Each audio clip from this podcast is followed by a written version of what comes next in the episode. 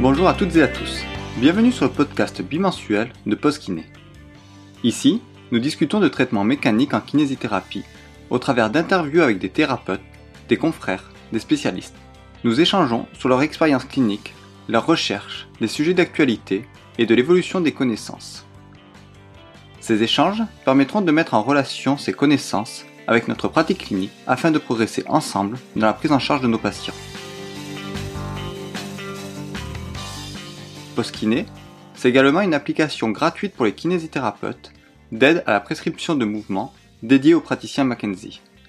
Si toi aussi tu veux impliquer, rassurer et autonomiser tes patients, rends-toi sur postkiné.fr pour plus d'informations. Aujourd'hui, je continue mon échange avec Jean-Philippe Deneville, kinésithérapeute, instructeur pour l'Institut Mackenzie France. Il s'apprêtait à me répondre sur la question concernant les connaissances actuelles de l'origine discale de la douleur. Bonne écoute. Ah, ah, ben alors là, pour le coup, il y a vraiment, vraiment, vraiment beaucoup de choses. J'ai été très surpris en débutant la thèse en bioméca. En fait, alors à la fin de mon master, comme j'avais été, euh, comme c'est un master qui était très orienté euh, biopsychosocial et plus psychosocial que bio, euh, j'étais euh, j'étais un peu euh, en fait un peu ambivalent à l'idée de partir sur une thèse en bioméca où là pour le coup ça allait être fondamental et très bio pour le coup. Et en fait je suis absolument pas déçu et je suis même très content d'avoir fait ça parce que ça m'a permis de, de, de voir qu'il y a énormément de choses qui sont pas connues et qui sont pas du tout utilisées dans, du, le version biomécanique. Il y a beaucoup de, il y a un peu une mode à l'heure actuelle hein, en kinésithérapie à tout centrer sur le psychosocial et les neurosciences et à dénigrer clairement la biomécanique alors que, alors que il y a réellement un substrat euh, scientifique hyper important et très, et très très bien documenté en termes de, pathologie, en termes d'anatomie, en termes de biomécanique au niveau, au niveau des structures de la colonne, et dont le disque interintéral. Et donc là, j'ai fait, euh, là, je, suis, je suis, je suis dans, j'ai fait, j'ai relu bah, en, en deux ans là, de thèse, j'ai relu, je sais pas, je sais pas combien d'articles, je, dirais 400 ou 500 sur le disque. Enfin, j'en ai fait vraiment beaucoup sur, euh, sur la NAD, sur la bioméca, sur, euh, sur la pathologie du disque, sur les différentes choses qu'on peut, qu'on peut trouver dans le disque, sur les potentielles sources de nociception qui peuvent engendrer de la douleur ou non. Euh, et, et, donc, clairement, il y a vraiment beaucoup de choses. Alors, pour commencer, déjà, est-ce que. Alors, je peux faire de la pub pour les GEPA Vas-y. Euh, dans les alors dans les GEPA, c'est la conférence de l'association française Mackenzie, donc c'est les journées d'échange pluriprofessionnel de la FMCK. Euh, j'avais fait une intervention là de deux heures sur euh, sur le sur le disque et donc il reprend une partie de ce que je vais énoncer là. Donc si vous voulez aller jeter un coup d'œil ou alors demander à la FMCK un accès, ce sera, je pense que je pense je pense que c'est toujours possible. Bref, alors déjà première chose, est-ce que le disque ça peut être une source de douleur. Déjà, là, je dirais, je dirais comme ça, il y a un problème en fait d'étymologie en fait. Enfin, de, pas d'étymologie mais de mots. C'est-à-dire que le, disque ne peut pas être une source de douleur. On peut, ça peut pas être une source de douleur s'il est déconnecté du système nerveux en fait. Donc c'est la douleur, c'est toujours quelque chose qui est produit dans le système nerveux central. Par contre, le disque peut être une source d'information qui va engendrer une réponse douloureuse par le, par le système nerveux central. Et ça, clairement, il n'y a aucun doute là-dessus. C'est, ça a été montré chez des sujets sains, chez des sujets pathologiques, enfin des sujets pathologiques. Des, quand, quand je dis sain et pathologique, c'est des sujets qui ont, un, qui, ont, qui ont un disque nickel et des sujets qui ont un disque qui est un peu moins nickel. Euh, le, ça a été observé chez les animaux, ça a été, enfin, clairement, il n'y a aucun doute là-dessus. Le disque, c'est une structure qui est innervée et qui possède toute l'innervation nociceptive nécessaire pour pouvoir envoyer des informations qui peuvent être interprétées comme de la douleur par le système nerveux central. Donc ça, clairement, il n'y a, pas de, a aucun doute là-dessus. En plus de ça, en fonction de certaines, de certaines lésions qu'on peut retrouver dans le disque, on peut voir une prolifération de, de, terminaisons nerveuses qui peuvent s'infiltrer jusque dans la partie interne, voire l'annulus du disque, euh, voire le nucléus du disque.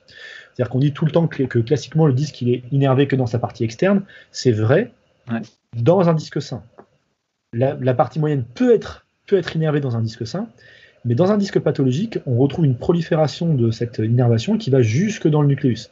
Et ce qui est assez intéressant, c'est que cette prolifération de, terminaisons nerveuses, elle n'est pas homogène dans le disque, c'est-à-dire qu'elle elle, ne va pas partout dans le disque. Elle, se concentre dans certaines zones, et c'est les zones qu'on appellera de fissure radiale. Alors une fissure radiale, c'est quoi? C'est une fissure qui part du centre vers la périphérie du disque. Donc elle est orientée, euh, elle est orientée, euh, elle est orientée Et euh, là, on retrouve, et ça, ça a été un, papier, euh, il me semble que c'est Lama l'auteur, le, publié en 2019, et qui montre qu'il y a clairement une, cette, prolifération de, de terminaisons nocitives se fait sur le pourtour des fissures, et pas n'importe comment. Pareil, on va observer vraiment des modifications en fait du, du, de la biomécanique du disque à partir du moment où ils sont fissurés. Euh, euh, disons que, disons que, on a plusieurs mécanismes, on va dire, qui vont engendrer la dégénérescence dans les disques. Alors, je sais qu'il y a pas mal de, comment s'appelle, il y a pas mal de, d'infographies qui circulent sur Internet qui vont entre guillemets un peu tailler euh, les examens d'imagerie. C'est des infographies qui sont faites à partir de la revue systématique de Bring Gigi en 2015, où on, où on, dit bon ben regardez, on voit des disques dégénérés euh, chez les sujets qui ont ça, on le voit euh, de manière très fréquente. Donc ça veut dire que en fait euh, c'est pas c'est pas une pathologie, c'est pas c'est normal, c'est juste un signe de vieillissement. Ça, j'ai été, j'ai été un grand partisan hein, de ces explications-là, et maintenant j'en suis, suis bien revenu et je suis beaucoup plus pondéré sur la manière dont je présente les choses.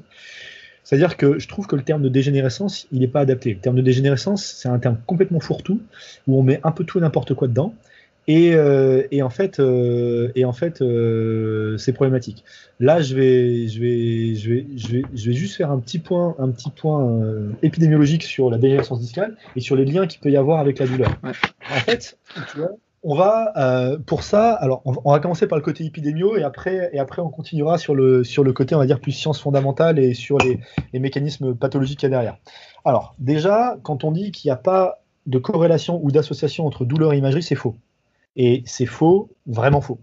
Il y a une deuxième revue de littérature qui a été publiée par Gigi la même année, donc c'est même équipe, même auteur, même année, qui en fait compare la prévalence des, des, des s'appelle des, euh, des, euh, des, signes cliniques observés à la radiologie à la douleur des patients. Donc en fait, il a pris les patients asymptomatiques, enfin, dans, dans sa systématique, il sélectionne des articles où il peut, où on a la prévalence chez des sujets qui n'ont pas mal au dos et la prévalence chez des sujets qui ont mal au dos. Et clairement, ce qu'on retrouve, on retrouve une association positive, c'est-à-dire qu'il y a plus de gens qui ont des, enfin, il y a par, parmi ceux qui ont mal au dos, on retrouve plus fréquemment des signes visibles à la radio, dont la dégénérescence discale, par exemple. Et cette, cette, excuse-moi, c'est Siri qui fait les conneries. Euh, euh, c'est une association qui est statistiquement significative et positive. Donc euh, clairement, il y, a une, il, y a, il y a un lien entre ce qui se passe, l'aspect que peut avoir notre disque à l'imagerie et l'apparition de douleur. Il y a un lien. Maintenant, ce lien, il n'est pas énorme, énorme. On est sur des, sur des autres ratios qui sont relatifs, qui sont pas énormes, mais qui sont là. Donc, déjà, on a une, une, corrélation entre, entre, entre, entre aspect de la structure à l'imagerie et douleur. Et ça, c'est un point qui est assez fondamental, en fait. Parce que, hum, tu vois, je vais raconter une petite histoire et qui est, très drôle. Et, s'il y en a qui peuvent aller voir cette, euh, cette vidéo-là sur YouTube, elle est excellente. C'est sur la chaîne d'un YouTuber qui s'appelle Risk Alpha, qui, qui, vulgarise des concepts d'épidémiologie qui sont, qui sont très intéressants. Et euh, justement, il avait fait tout un épisode sur, la, sur euh, les associations et les corrélations qu'il peut y avoir entre, entre variables et les notions de facteurs de risque. Et donc lui, il prenait l'exemple de, de l'hypertension artérielle pour, pour, euh, pour, euh, pour, illustrer son propos. Et ce que je trouve assez fascinant, c'est que quand on reprend l'histoire de la recherche sur l'hypertension artérielle, on retombe sur des similitudes qui sont très comparables à ce qu'on a à l'heure actuelle sur, la, sur, les, sur, nos, sur, nos, sur nos signes, enfin sur l'aspect que peut avoir nos disques à l'imagerie. En fait, c'est alors je, précise un peu mon propos. Avant les années 50, en fait, en médecine, on avait, euh, il y avait l'idée que il y avait une notion de déterminisme médical, c'est-à-dire que pour pouvoir être responsable d'une maladie, une affection devait être suffisante et nécessaire, donc on, on devait se suffire à elle-même, donc on devait avoir cette affection-là, et que cette affection-là pour déclencher les symptômes. Si on ne l'avait pas, on n'avait pas, on n'avait pas la maladie. Si on l'avait, on avait la maladie. Grosso modo, c'était ça. Donc il y avait vraiment une logique de ce type-là. Ça, ça fonctionne très très bien en, en, dans tout ce qui est infectiologie, mais ça fonctionne très très mal dans tout ce qui est cardio. Parce qu'en fait, euh, si on prend l'hypertension artérielle, l'hypertension artérielle, c'est pas parce qu'on a l'hypertension artérielle qu'on va faire des problèmes cardiovasculaires, et c'est pas parce qu'on n'a pas d'hypertension artérielle qu'on ne va pas faire de, de problèmes cardiovasculaires. Donc en fait, l'hypertension artérielle, c'était une cause qui était ni nécessaire ni suffisante à déclencher des maladies cardiovasculaires. Et donc, en fait, on appelait ça de l'hypertension essentielle, et qui, est une qui était une adaptation normale liée au vieillissement des vaisseaux sanguins. Tu vois un peu où je veux en venir Oui. et, et, en, en, 1948, aux États-Unis, il y a 44% des morts aux États-Unis qui étaient, qui étaient provoquées par des maladies cardiovasculaires, dont le président Roosevelt, qui, qui, qui, est mort de, qui est mort d'une hémorragie cérébrale parce qu'il et probablement parce qu'il avait une hypertension qui n'a pas été corrigée de pendant, pendant je une bonne dizaine d'années.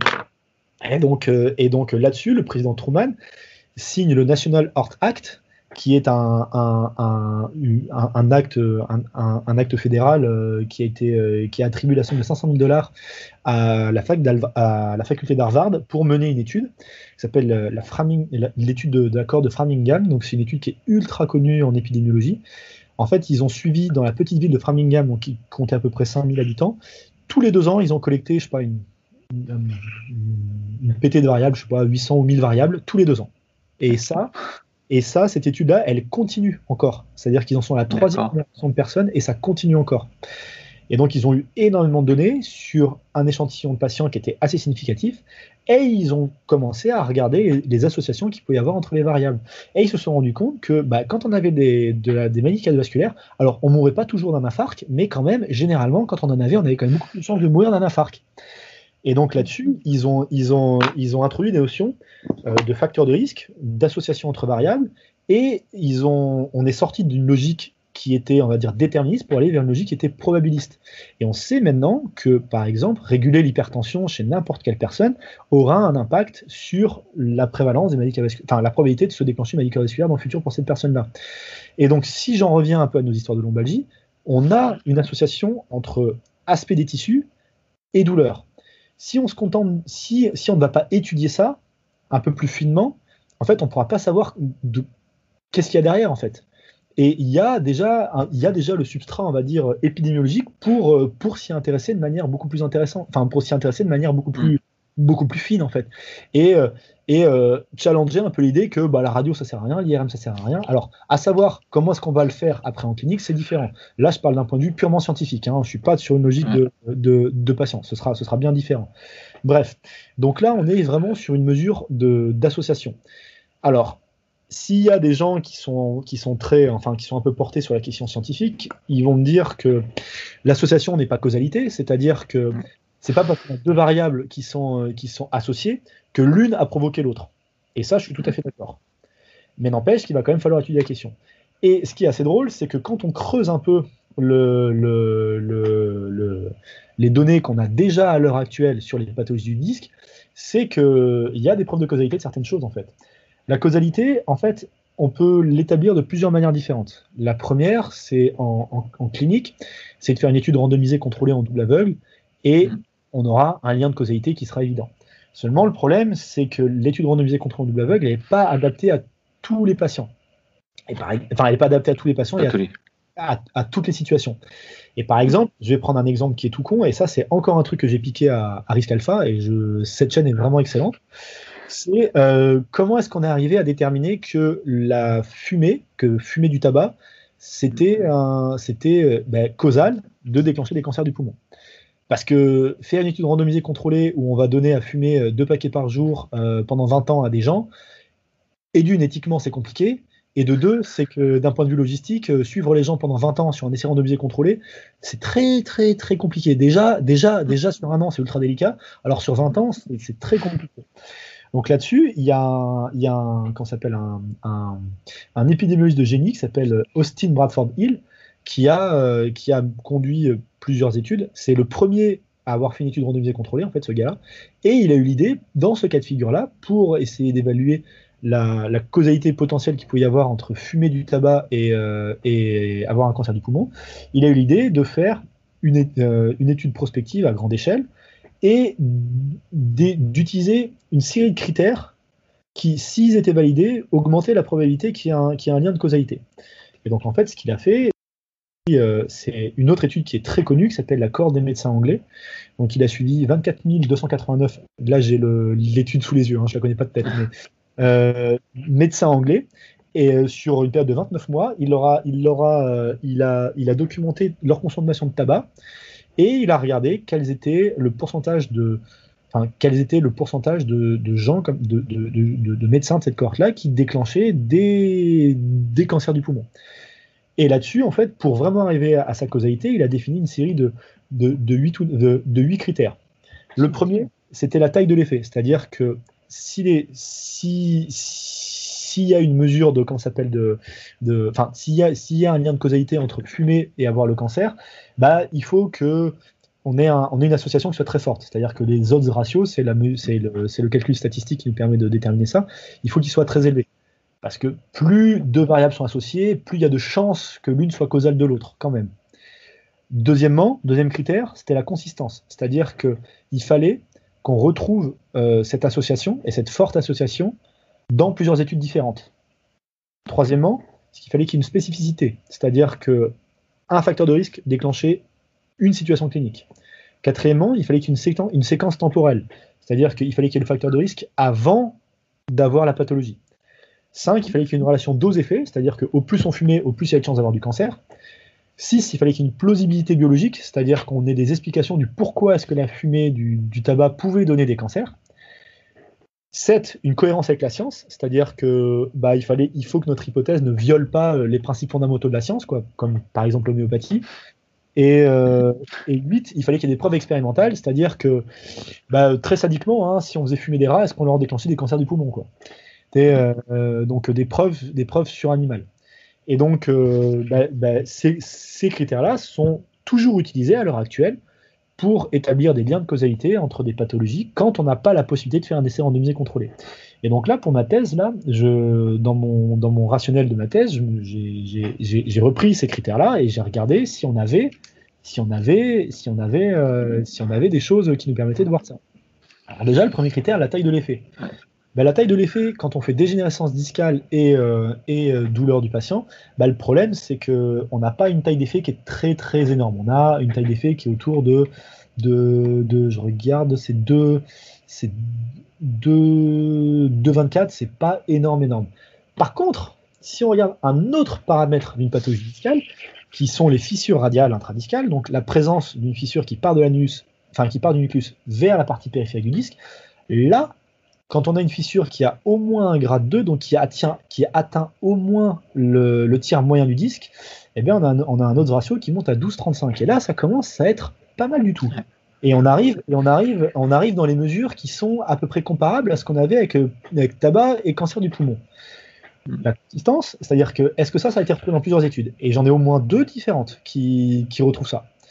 Donc deux, c'est pas énorme, mais il y en a au moins deux. Donc il y a une certaine forme de consistance qui commence à arriver, et il y en a zéro qui contredit ça. spécificité, alors le critère de spécificité, il est, il est difficile à établir parce que bah, le facteur de risque, nous, c'est d'avoir une fissure radiale, et la cause et, euh, et, la pathologie, c'est de la douleur. Et donc en fait, la douleur de dos, il y a plein de choses qui donnent des douleurs de dos. Et c'est justement tout le problème. Donc ce critère-là, il est difficile à, s'appelle, à, valider, en tout cas, mais, mais pas parce que pas parce que on ne le valide pas, c'est juste conceptuellement, il est il est il est il est, il est, il est, pas validable. il y a d'autres biais possibles. Voilà, la séquence la séquence temporelle. Ben, alors, il n'y a pas d'études. Là, pour le coup, ça c'est le, petit point faible. Il n'y a pas d'études qui, qui, permettent de mesurer en fait la, la présence de, de, de, de qui ont suivi des patients sur, dans le temps pour voir des sujets asymptomatiques, s'ils sont devenus symptomatiques à partir du moment où il y a eu des fissures radiales qui ont été créées. Pourquoi ça? C'est tout con, hein. c'est parce que à l'heure actuelle, le, gold standard, donc le meilleur, enfin c'est pas le gold standard, c'est une référence standard. L'examen de référence standard pour diagnostiquer les fissures radiales, c'est ce qu'on appelle la discographie. Donc on va injecter un liquide de contraste dans le disque pour distendre la partie interne du disque qui va déclencher la douleur chez le patient, et derrière on fait passer un scanner pour voir la diffusion du produit de contraste.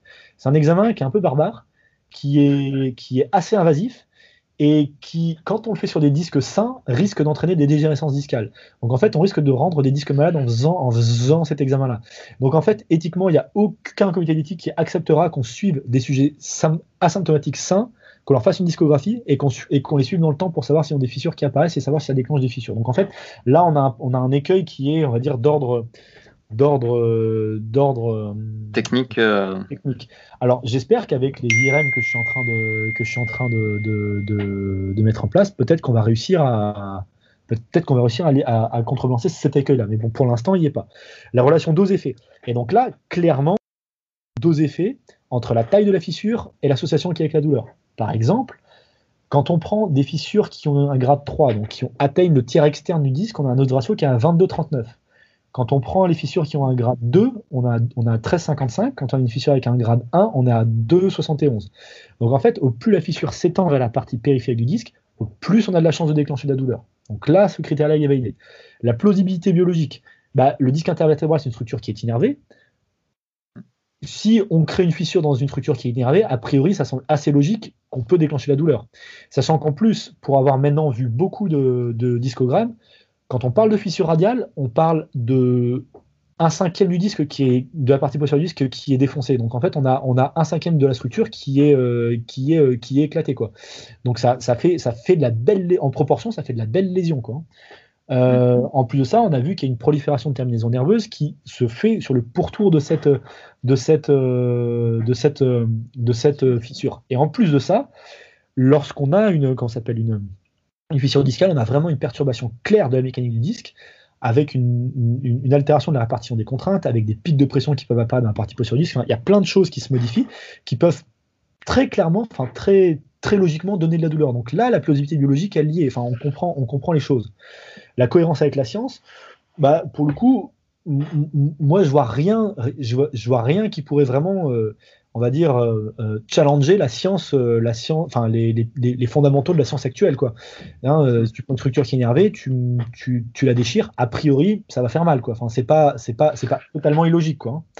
Hein. même si on peut moduler en fonction du contexte et tout, je suis d'accord, mais n'empêche que la plupart du temps, chez la plupart des gens, dans la plupart des contextes, ça fera mal. Et les preuves expérimentales, ben, ils commencent à en avoir sur les animaux. Bref, donc en fait, sur les critères, on en a pas mal qui sont validés, quoi. Et donc, par contre, là, il faut qu'on prenne des critères qui sont un peu plus fins que la simple dégénérescence discale. Et c'est là on arrive sur un truc qui est un peu plus, un peu plus précis, qui sera la fissure radiale intradiscale. Où là, pour le coup, pour moi, on a une vraie pathologie qui, qui est sans doute causale d'une partie des lombalgies. Et, euh, euh, et, ce qui est assez intéressant, par exemple, c'est que quand on prend la dégénérescence discale, la dégénérescence discale, il faut savoir ce que c'est.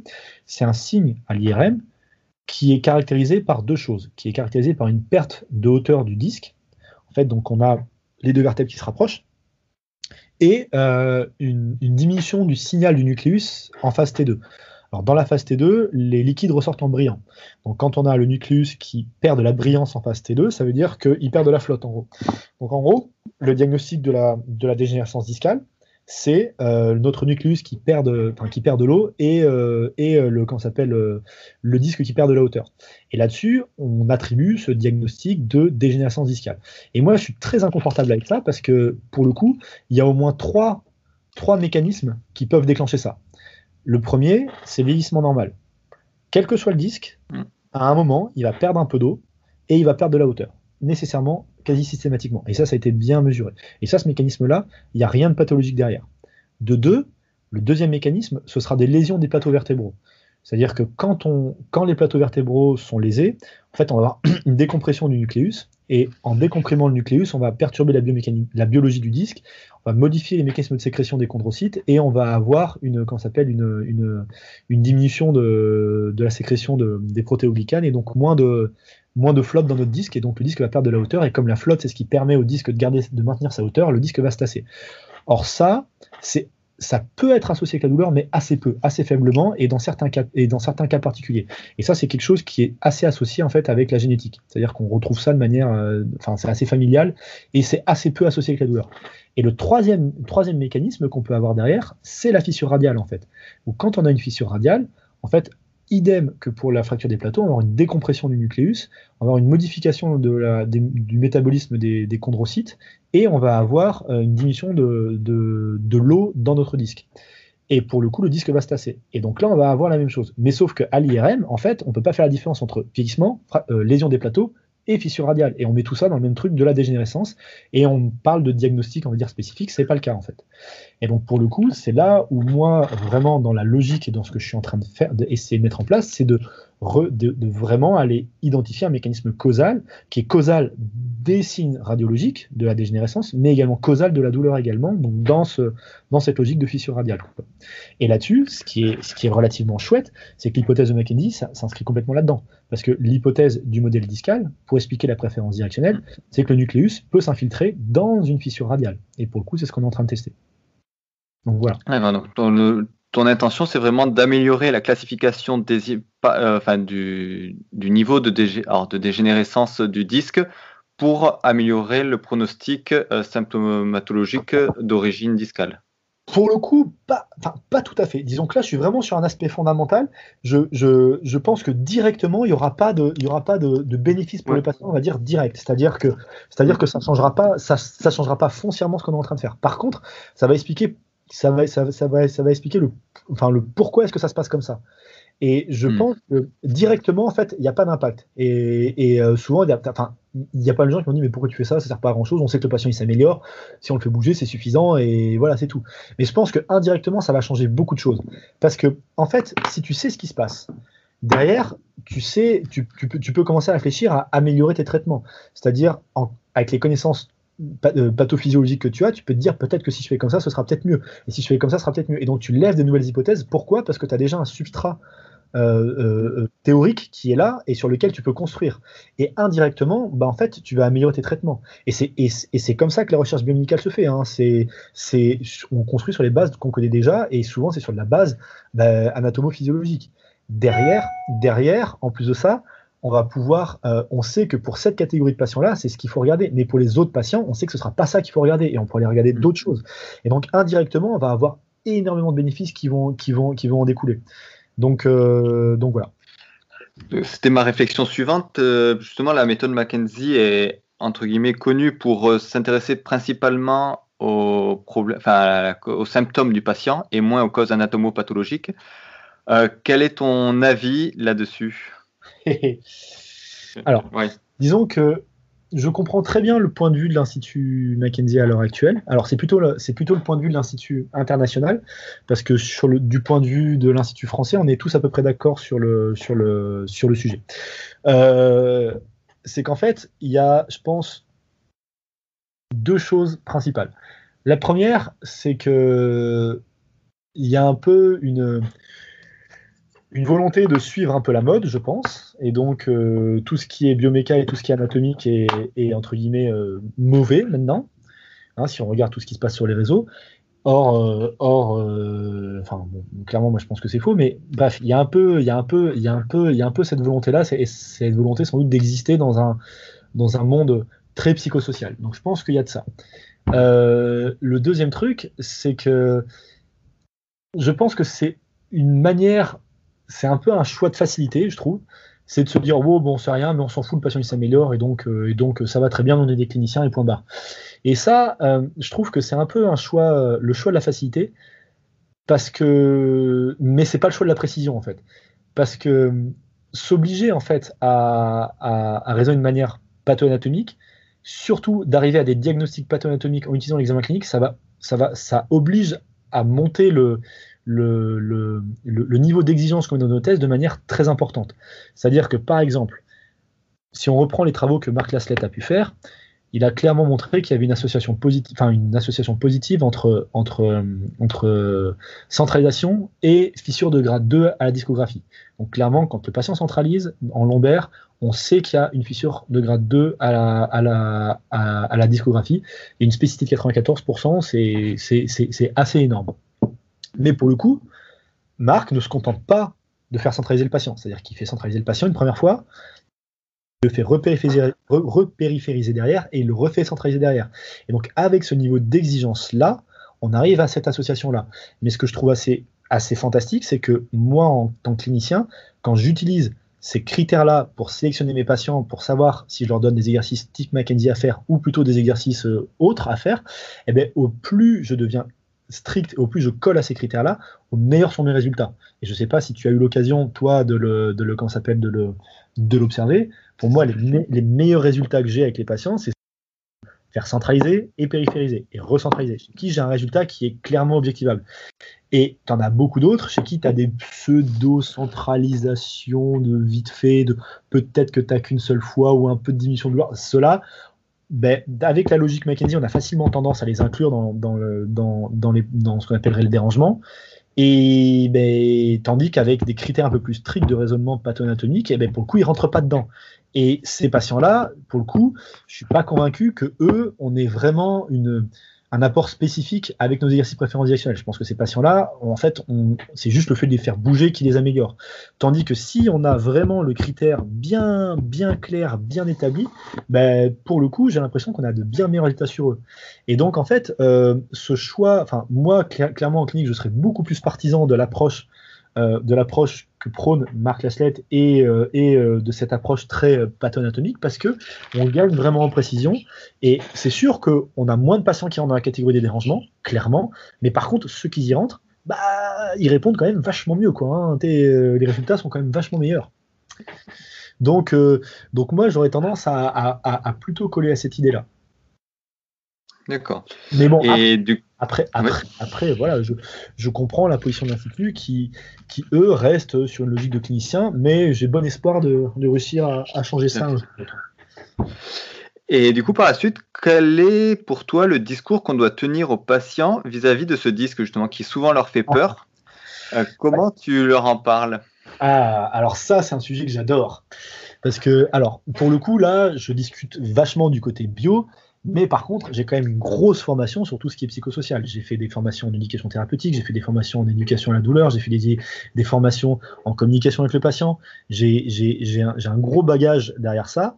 Et euh, clairement, moi, ce que je vois, c'est que l'éducation du patient, elle doit, elle doit servir trois, on va dire, grosso modo, moi, je vois trois, trois, trois finalités à éduquer un patient. La première, c'est qu'on doit rassurer le patient.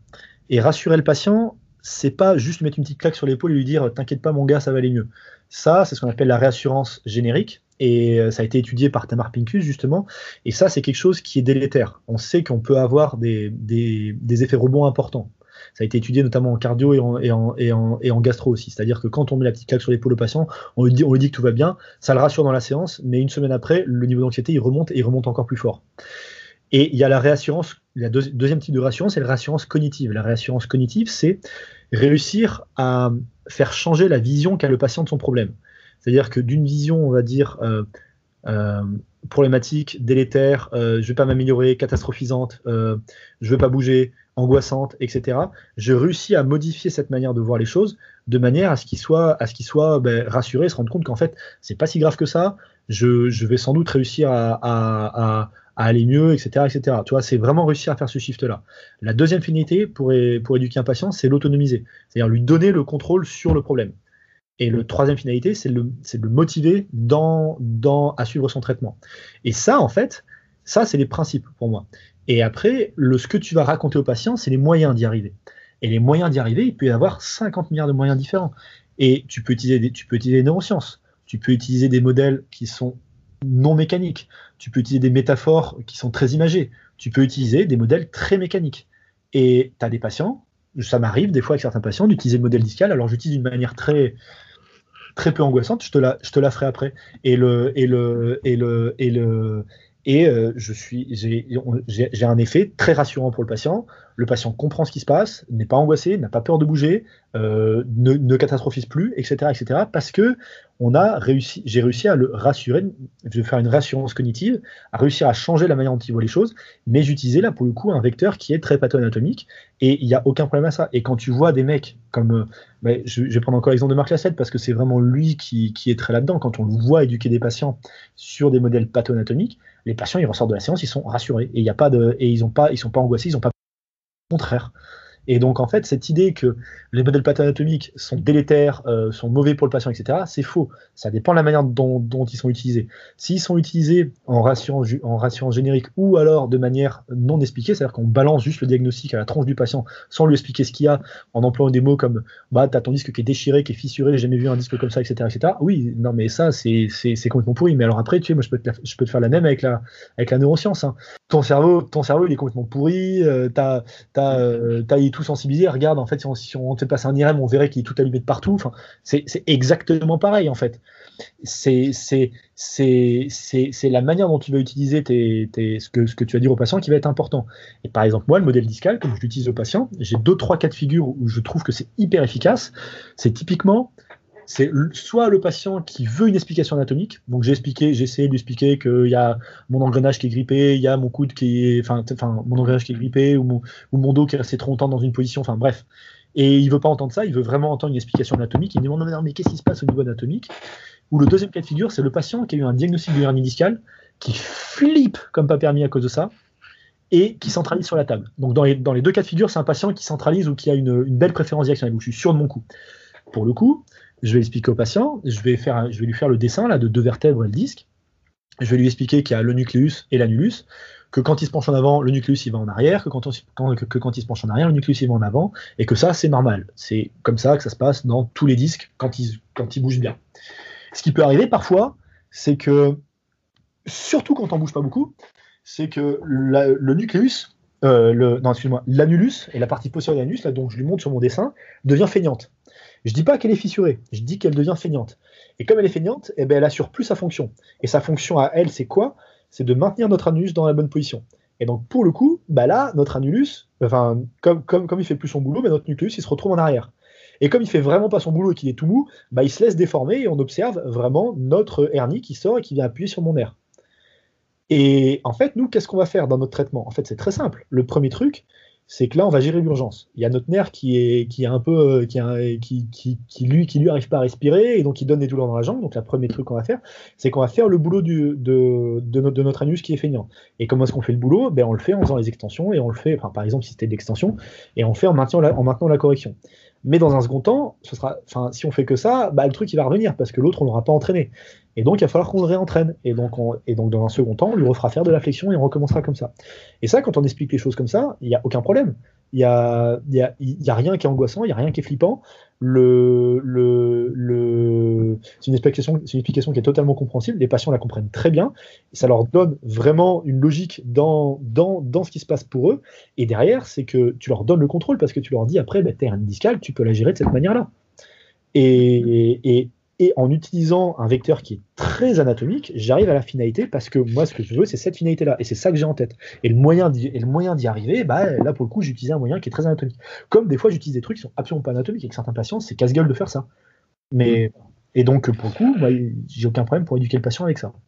Et tu utilises à chaque fois euh, l'hernie qui vient de toucher le nerf ou tu utilises aussi les douleurs projetées? Ah, je, trouve, je trouve ça beaucoup plus gros. Enfin, alors, si le patient il a eu son diagnostic de hernie discale, j'utilise la hernie discale. Si s'il n'a pas s'il a pas eu la s'il a pas eu le diagnostic de hernie discale, j'utiliserai les douleurs référées. Mais voilà, c'est c'est en fait je je j'ai alors dans le dans, dans la phase d'éducation, il y a toujours une phase d'exploration des croyances du patient et donc dans cette phase d'exploration des croyances, j'utilise beaucoup de questions ouvertes pour voir euh, qu'est-ce qui pose problème dans, dans son dans ses cognitions, euh, qu'est-ce qu'il n'a pas compris, qu'est-ce qui va qu'est-ce qui va être la source en fait des angoisses et des peurs qu'il a et de la catastrophisation qu'il va avoir. En fait, il y a toute cette phase-là avant. Et une fois que tu as, fait cette phase-là, tu sais bon à peu près à peu près euh, sur quoi est-ce qu'il va falloir euh, entre enfin sur quoi est-ce qu'il va falloir aller et ça peut être par exemple euh, bah, là pour le coup sur certains patients ça peut être hernie discale pour d'autres je vais pas utiliser surtout ce mot-là parce qu'on l'aura pas dit tu leur balances dans la tête qu'ils ont une hernie discale alors qu'on n'aura pas dit Là, pour le coup, ton éducation, elle n'est pas, elle est pas, elle est pas rassurante. Au contraire, hein, tu arrives dans quelque chose qui est pas, qui, est pas rassurant. Voilà. Donc en fait, il faudra euh, entre guillemets utiliser ces trucs-là. Et avec certains patients, toi, euh, les, infographies de Bring Gigi, avec certains patients, je les utilise et j'utilise de manière très dure. es par exemple le patient qui est, flippé comme pas deux avec son arthrose lombaire. Je prends l'étude de Bring Gigi je lui montre que l'arthrose, on en retrouve chez des gens qui n'ont pas mal au dos, etc., etc. Et ça, je le fais encore. Ce que j'expliquais tout à l'heure, c'est d'un point de vue plutôt scientifique. Mais, euh, mais euh, voilà, c'est vraiment sur le côté éducatif, c'est pour moi, c'est ces trois finalités-là. C'est un, faire de la réassurance cognitive. Deux, euh, autonomiser le patient, lui redonner le contrôle sur le problème. Et trois, c'est le motiver à suivre son traitement. C'est les trois, les trois trucs. Ok. Ben, merci pour, pour ce retour sur le, sur le disque, cette remise à jour. Euh, est-ce que tu pourrais aussi, as-tu d'autres projets en cours également en parallèle de, ces recherches? Oh Oui, j'en ai quelques-uns. J'ai, alors, j'ai la chance euh, de, de, de, travailler avec Marc sur, un, enfin avec Marc sur un projet, euh, un projet qu'on a en commun. donc, Marc Lassette a fait sa thèse début entre 2000 et 2005, il me semble. Et il a fait un travail assez gigantesque hein, de collecte de données sur, sur 200 patients. Il a, il a, pas l'air d'avoir 500 variables par patient. Enfin, il a vraiment fait un travail qui est, qui est assez monumental, qu'il a exploité. Il y, a, il y, a, six articles qui sont sortis de sa thèse, mais qu'il n'a pas exploité jusqu'au bout. Il y a, a vraiment, il y a vraiment qu'une, que la surface en fait qui a été, euh, qui a été analysée correctement. Et euh, Marc en a clairement conscience hein, de ça. Et il est, le truc, c'est que après sa thèse, il n'avait plus accès à, aux ressources que peuvent donner un laboratoire universitaire. Donc le statisticien, le méthodologiste, euh, l'ingénieur, euh, l'ingénieur, euh, l'ingénieur informatique, etc., etc. Et donc il avait tous ces données de son doctorat qui dormaient dans son garage. Et donc moi j'ai une tendance un peu, un peu obsessionnelle. Hein. Ça, fait, ça fait quasiment un an que je l'emmerdais. Et le mot emmerder est faible sur le, sur le pourquoi est-ce que tu pourquoi est-ce que tu, tu, tu, publies pas ça, pourquoi est-ce que tu publies pas ça, pourquoi tu publies pas ça. Et à un moment, je pense que je l'ai un peu gavé. Il m'a dit écoute, je suis à la retraite. Si tu veux, je t'envoie tout et tu vas, tu mettras juste mes noms sur les publications. Donc euh, je lui dis euh, bah écoute, euh, oui, mais alors pour le coup, ce serait bien qu'on le fasse à deux. Et donc il m'a envoyé toutes ces données. Donc là, j'ai reçu de Nouvelle-Zélande deux caisses de 25 kg de, feuilles de patients que je suis en train de numériser.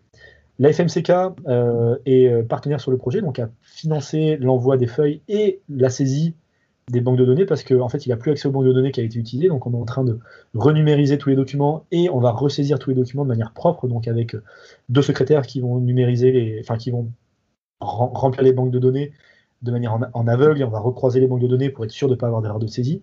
Et derrière, avec Marc, on va, on va hum, proposer, enfin, on va donner la banque de données au laboratoire dans lequel je travaille, la Prismatics, et on va refaire une analyse dessus euh, pour, euh, euh, bah, finir de répondre à toutes les, questions qui pourraient, être, pour lesquelles on pourrait avoir des réponses via ce travail-là. Donc il y a ça qui va me prendre pas mal de temps. en parallèle de la thèse, là, je travaille aussi sur des choses beaucoup plus cliniques en fait. Hein. Je, suis très, nouvelle technologie et j'adore les gadgets, comme mon directeur de thèse. Euh, et l'application là, enfin l'application sur iPad là qu'ils ont créée là avec euh, le, la, la, la, cartographie numérique et tactile euh, quantitative des patients. En fait, je suis en train de, de, travailler avec eux depuis ça fait trois ans maintenant, et là on en rencontre dans la dernière phase de création d'un algorithme qui permettrait de détecter des patients centraliseurs, dont j'en ai parlé un petit peu tout à l'heure. Et donc là, on, on, va rentrer vraiment dans la phase où on va collecter beaucoup de données là pour arriver à, à faire de la prédiction en utilisant du deep learning en fait, c'est-à-dire que en fonction de combien est-ce que j'aurais fait centraliser mon patient dans la, dans la, dans la séance, et, et de, deux, trois autres paramètres, hein, euh, ce serait d'arriver à faire une prédiction d'abord à 15 jours, dans un premier temps, puis à 3 mois, dans un second temps, puis à un an dans un plus tard, là, quand on aura vraiment, là, beaucoup, ce sera phase 4 et 5, mais euh, d'arriver à avoir des, des, outils de prédiction, en fait, pour que, par exemple, dans une séance, on arrive, on fait notre cartographie avant la séance, on fait nos mouvements répétés, on fait la cartographie à la fin de la séance, on clique sur un bouton, le logiciel va nous dire euh, bah, ce patient centralise, oui, euh, de tant de pourcents, enfin on va avoir un indice qui va nous dire de, a centralisé de tant de pourcents, ce qui peut se traduire, si le patient fait bien ses exos, à tant de pourcents d'amélioration à 15 jours. Et donc ce serait un outil hyper utile, je trouve, pour motiver le patient à faire ses exos. Je lui fais bah, regardez, vous êtes là, vous êtes là aujourd'hui, vous serez là à 15 jours si vous faites les exos. C'est, euh, c'est, on arriverait à des, à, des, à des outils de ce type-là en fait. D'accord. Donc l'objectif est vraiment euh, de donner accès au grand public. Ce ne sera pas juste pour, de, pour les études. Dans un premier temps, ce sera dans un premier temps là, on, l'utilise euh, d'un point de vue recherche, mais clairement, moi, ça c'est une technologie que j'aimerais. Donc il y a des discussions là, euh, parce que là après, c'est on rentre, on sort du cadre de la recherche et du laboratoire, on rentre dans des logiques commerciales et industrielles. Il y a, il y a des discussions en cours hein, sur ça. Et euh, pour le coup, euh, ouais, moi l'objectif ce serait d'avoir des, outils diffusables clairement euh, et, facilement utilisables en fait. C'est-à-dire qu'on ait des interfaces très simples à utiliser, qui soient soient pas coûteuses pour les praticiens, qu'on ait ça et qu'on puisse utiliser bah, des outils de bilan qui soient numériques, qui nous facilitent la vie et d'une et de deux qui puissent nous faire de la prédiction en fait sur nos travaux, enfin sur nos travaux sur nos patients. D'accord. Ok, ça fait pas mal de choses. Ça fait, ça fait pas mal de choses, mais j'ai une tendance, euh, j'ai une tendance un peu hyperactive, donc, euh, donc, euh, donc je me dis que bon, bah, ça va. Super. je te remercie pour toutes ces informations. Avant d'en finir, est-ce que tu pourrais recommander des lectures d'articles particuliers qui t'ont marqué pour les auditeurs? Alors, moi, les, mes, deux, chercheurs, euh, que, mes deux idoles de la recherche, c'est deux marques, hein, c'est Marc Laslett et Marc Wernicke. et tous leurs papiers sont généralement très très bien écrits. On voit que c'est des cliniciens qui font de la recherche. C'est-à-dire que c'est des cliniciens qui arrivent avec des questions de recherche et qui ont utilisé des, protocoles mais, extrêmement précis, rigoureux, minutieux pour arriver à répondre à leurs questions. Et donc les questions, enfin ce qui est discuté dans ces articles-là est d'une grande pertinence pour nous. Donc euh, j'aurais tendance à recommander ces, deux auteurs. Donc euh, et Wernicke, ils en ont, pas mal, hein, mais j'ai jamais été déçu par, par, par un de leurs articles. Ok. Super, bah, c'est noté, on les mettra en lien. Et ceux qui veulent te suivre sur tes projets, te contacter, comment ils peuvent faire? Alors, je me suis viré tous les réseaux sociaux, donc euh, je, suis, euh, je, suis ni sur Twitter, ni sur Facebook, ni sur Insta, ni sur rien d'autre. Euh, vous pouvez m'envoyer des mails si vous voulez, vous pouvez m'appeler, mais vous pouvez me voir sur les cours Mackenzie ou sur les conférences sur, les, sur lesquelles je passe. Mais pour l'instant, je suis pas sur les réseaux, j'y reviendrai peut-être un jour, mais pour l'instant, j'y suis pas. Et tu pourrais donner ton mail? Ouais, euh, denevillejp.mdt.gmail.com. Ok, super. Et eh ben, merci beaucoup et j'espère qu'on se reverra bientôt pour euh, nous dire les résultats de, de ces études. Ouais, pas de souci. À bientôt, ciao. Bientôt, ciao.